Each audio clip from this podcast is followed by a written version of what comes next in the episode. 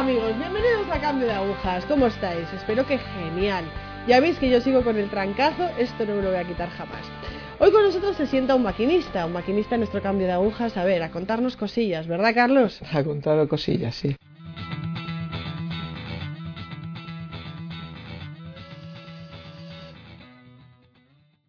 Carlos, ¿de dónde vienes? De Madrid vengo.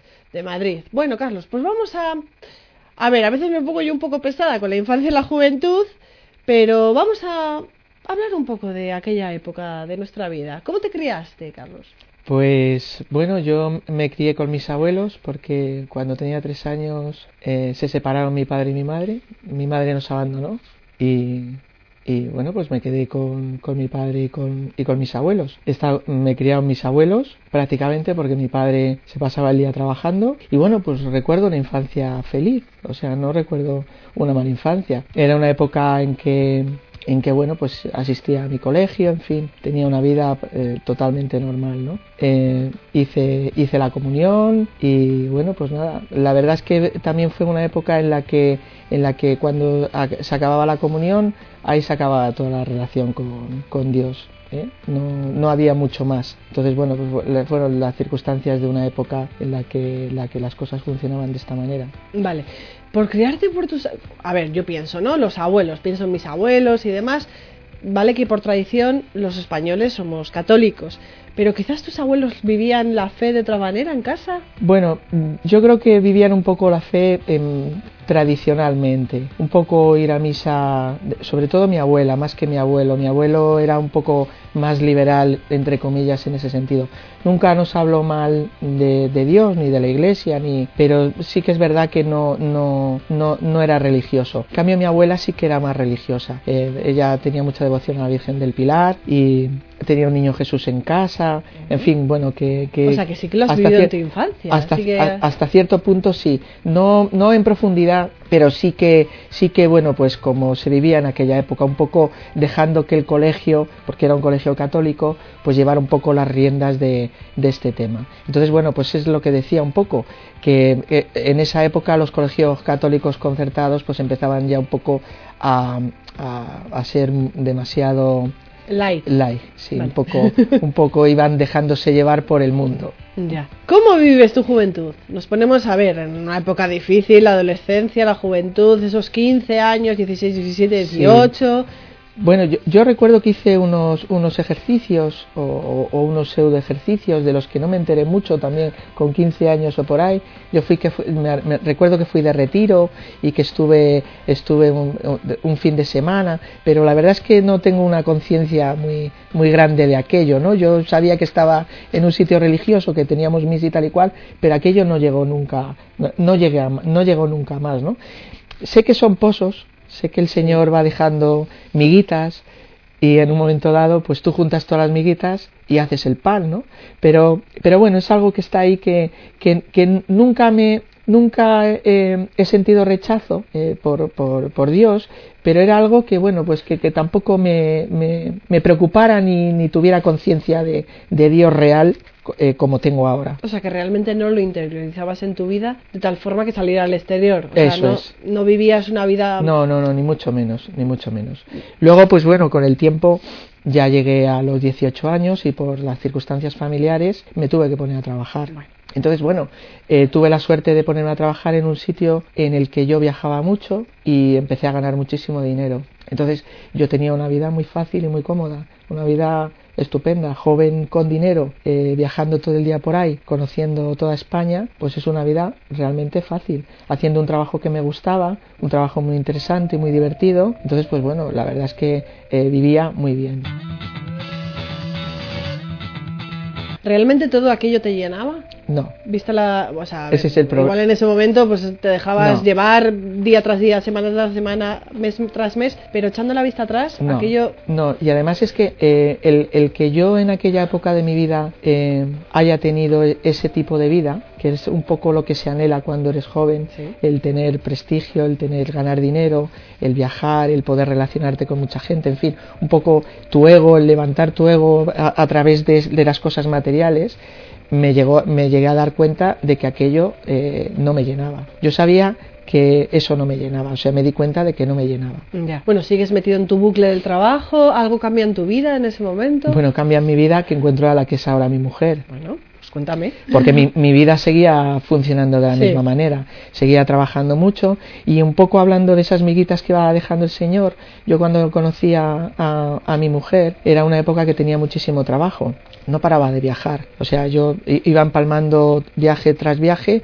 trabajo tra- tras trabajo. Y resulta que un fin de semana específico me deja en el pueblo donde estaba viviendo con mis abuelos, que era Manzanares del Real, y aparece mi mujer. Bueno, O sea, que el Señor hizo que yo me encontrara con mi mujer en, en aquel momento. Entonces, bueno, pues eh, yo me encontré con mi mujer y, y, bueno, pues lo que anhela todo el mundo un poco, pues es eh, juntarte con alguien y empecé a, a tener una relación con ella. Vale, empezáis un noviazgo. Entiendo que, claro, como en ese momento no tenías contacto con la Iglesia Católica, con tu fe, es un noviazgo. Sí, Vale, ¿dónde ves tú que todo esto empieza a cambiar? Porque hacéis, eh, bueno, hacéis vuestro cursillo prematrimonial, os casáis, ¿tenéis hijos? Sí, sí, sí, empezamos teniendo, empezamos pues lo típico, primero un hijo y luego tuvimos otro hijo. Pero realmente eh, durante todo este tiempo nosotros veíamos que nos faltaba algo. Lo que pasa es que estábamos buscando también en la dirección equivocada. Estábamos buscando eh, eh, un negocio para,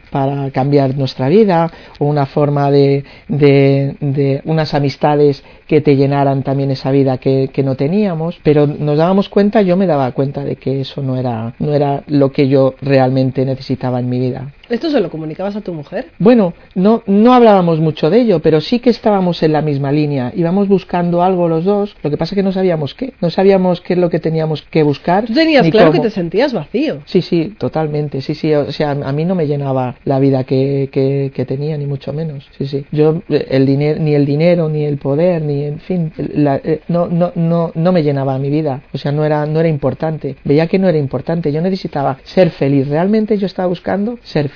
Y aquello no me daba la felicidad.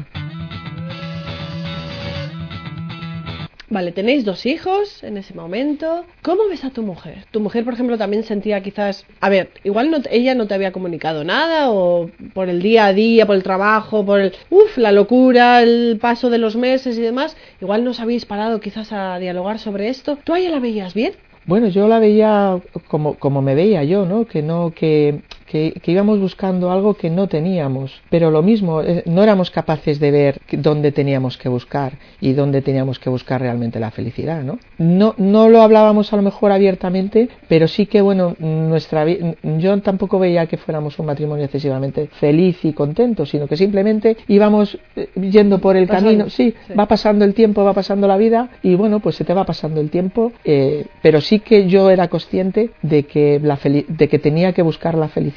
Vale, en algún momento, por ejemplo, recuerdas tus pozos, eh, todo esto que hablabas antes, ¿no? O sea, los pozos de una vida católica, de una fe que habías vivido en algún momento de tu vida. ¿En algún momento decías, jo, pues quizás esta felicidad me la puede dar Dios? ¿O aquello era implanteable? Bueno, yo, eh, mi, mi padre tuvo un problema muy grave de un cáncer y eso hizo acercarme otra vez a Dios, a pedir. Bueno, a ver, la cuestión es acercarse, Claro, sea como sí. sea, pero acercarse. Entonces, eh, yo en, en el fondo estaba muy agradecido porque mi padre salió de aquella, Bueno. de aquella. También volví a dejar a Dios un poco relegado. Sí que bueno, retomamos un poco el ir a misa, un poco eh, una cierta relación, pero tampoco era aquello una cosa. Sí que eh, po- eh, poco más adelante, cuando a mi, a mi mujer la invitaron a unas catequesis, Ujú.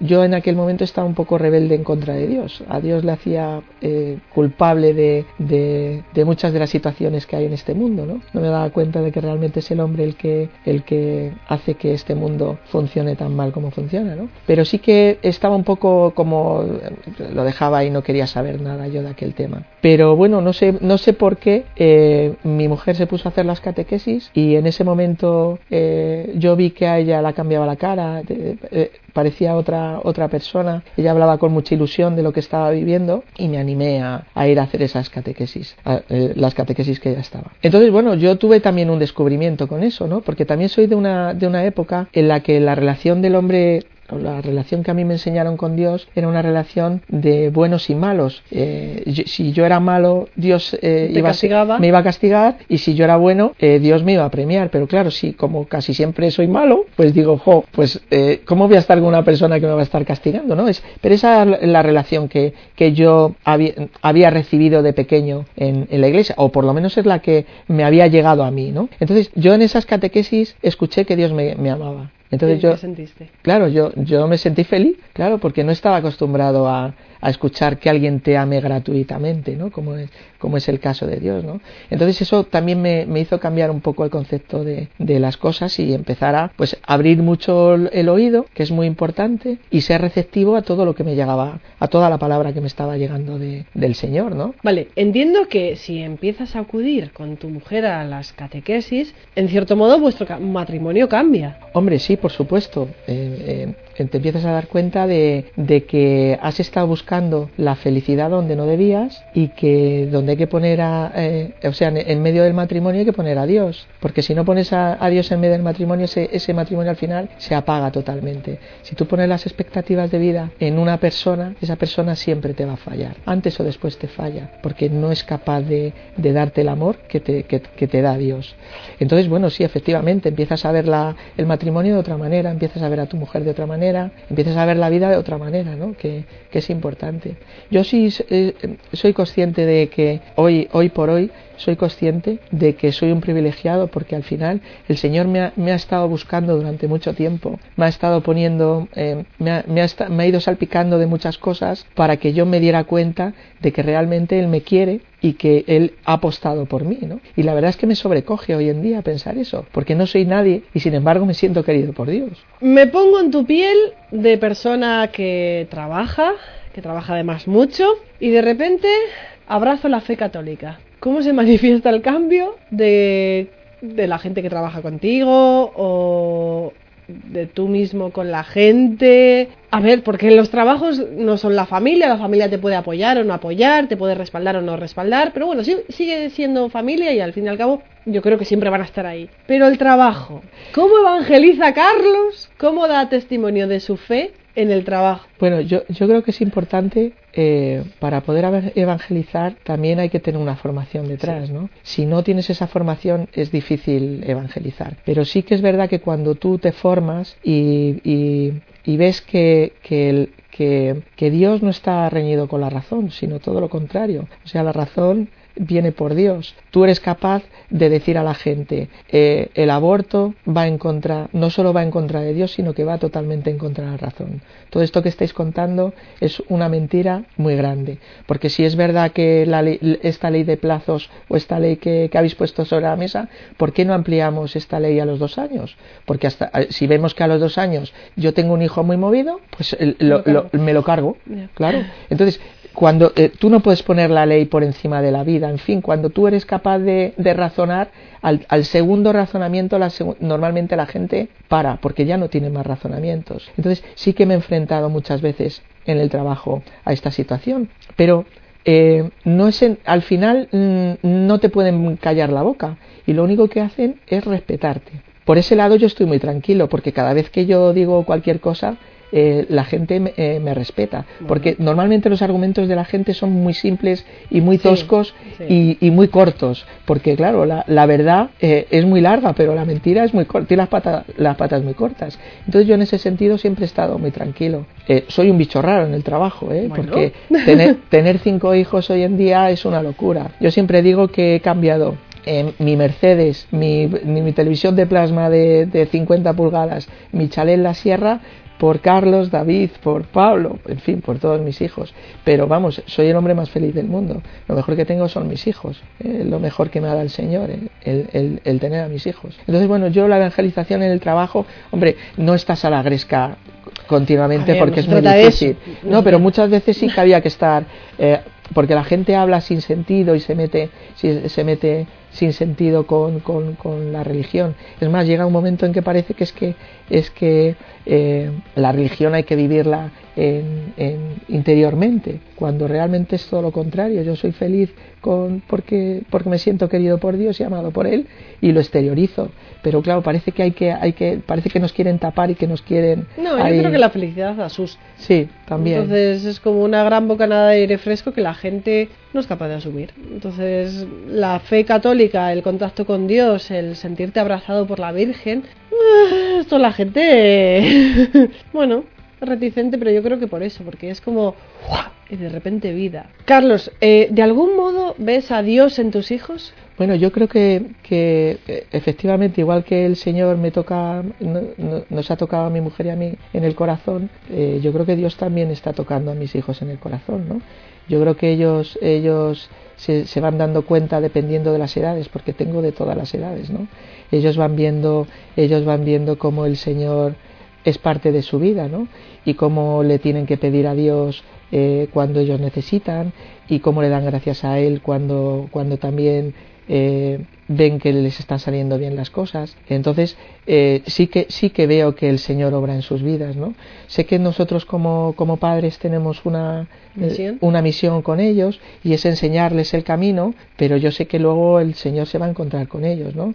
En el momento, en su, en, cada uno tendrá su momento, sí. igual que lo ha tenido conmigo y con, y con mi mujer, pues eh, el Señor va a tener un, un, momento con ellos, ¿no? Pero todo esto que ellos están recibiendo en este momento, lo veo que lo, que lo llevan con mucha felicidad, con mucha tranquilidad y con mucha paz. O sea que ellos están, ellos están felices. O sea que, y yo veo que es una obra de Dios todo esto. O sea que son parte de mi felicidad es verles a ellos felices y, y, porque ellos están, eh, yo veo reflejado el amor de Dios en mis hijos. Desde el punto de vista de padre de una familia católica, ¿qué pilares necesita una familia católica? Hablo como como todo, ¿eh? como el, el globo, o sea, como todo el conjunto. La familia católica, ¿qué tipo de pilares necesita? Pues, hombre, eh, el, primero y, principal es la Eucaristía. Yo creo que la, Eucaristía es el centro de todo, de todo católico, ¿no? El recibir a Jesucristo y el poder eh, ver cómo, cómo, el Señor se hace, se hace carne allí y cómo, cómo, cómo está la Eucaristía, ¿no? O sea, yo creo que eso es eh, principal. Y el, orar en familia, el tener ese rato de estar todos juntos orando. No hace falta que sea en un sitio concreto, en cualquier sitio. Nosotros en el coche rezamos muchas veces el rosario. Entonces es un sitio estupendo para también para, para rezar. Yo, yo creo que, que, hay que tener a Dios en, en, el medio y yo creo que la Eucaristía sería, sería lo principal que tenemos que tener presente. Estás con unos hijos, tienes cinco hijos que lanzas a la sociedad y los cristianos estamos perseguidos. Bueno, yo, yo creo que hasta cierto punto eh, la cosa tiene que es así. Me refiero, eh, esto no es un camino de rosas, no es un camino de rosas eh, para nadie, ¿no? Pero yo creo que los cristianos, como tú bien decías antes, esa felicidad que tenemos la tenemos que poner delante del mundo, porque eh, tenemos una misión y es que el mundo eh, ve a Jesucristo, ¿no? Y, y, no se evangeliza con las palabras, se evangeliza muchas veces con los hechos, ¿no? El que, el que la gente nos vea a nosotros, que somos una familia feliz, pues ellos les va a hacer recapacitar de lo que es realmente dónde está la felicidad, ¿no? Entonces, yo creo que yo creo que eh, hay que evangelizar todos los días, ¿no? Pero evangelizamos yo creo con los hechos más que con más que con las palabras.